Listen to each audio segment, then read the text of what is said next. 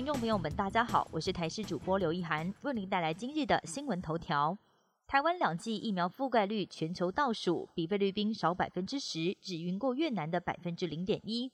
美国宣布十一月份开始要求入境者必须要完整接种疫苗，尽管目前还没公布哪些疫苗，但以台湾目前两剂疫苗完整接种率只有百分之六点七四来看，远远不及新加坡、西班牙等国家的十分之一，排名更是全球倒数。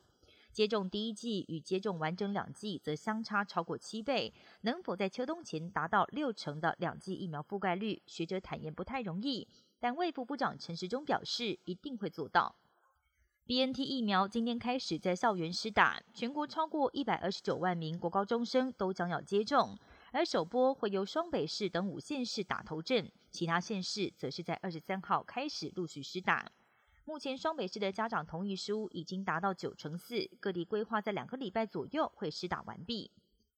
今天高温飙上三十六度，入秋首波东北风，中午报道天气转凉。今明两天受到太平洋高压影响，各地白天晴朗炎热，最高温大约在三十六度左右，应该要注意防晒，预防中暑。礼拜五到下礼拜一，北台湾受到入秋首波微弱东北风影响，在迎风面北台湾东北角的云量增多，会有局部雨。大台北东侧跟宜兰云量也稍微增加，偶尔会下局部短暂降雨。气温方面也会稍微下滑，但是西半部被风侧不会受到影响，天气依旧是晴朗炎热。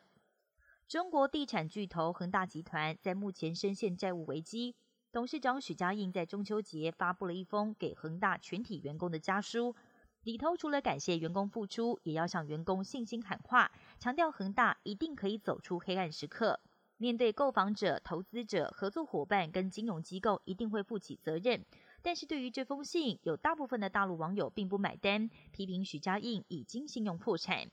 许家印在八月中卸下集团董事长职务，但仍然是恒大集团董事局主席跟恒大地产集团实际控制人。有人认为这是为了腾出手脚应对债务危机。近年来，美国驻外使馆人员接连出现哈瓦那症候群，而现在就连中情局人员也出现疑似症状。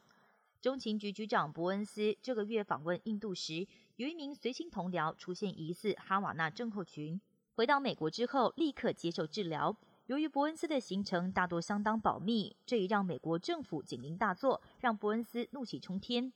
至于行程为何曝光，对方又是如何策划攻击，这些问题都困扰着美国官员。哈瓦那症候群最早出现在美国驻古巴使馆人员身上，症状包括头痛、晕眩、恶心等等。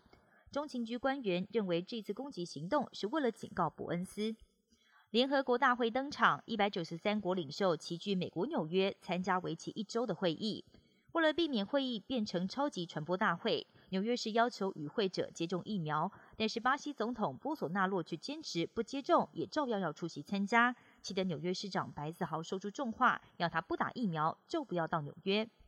以上新闻由台视新闻编辑播报，感谢您的收听。更多新闻内容，请锁定台视各界新闻以及台视新闻 YouTube 频道。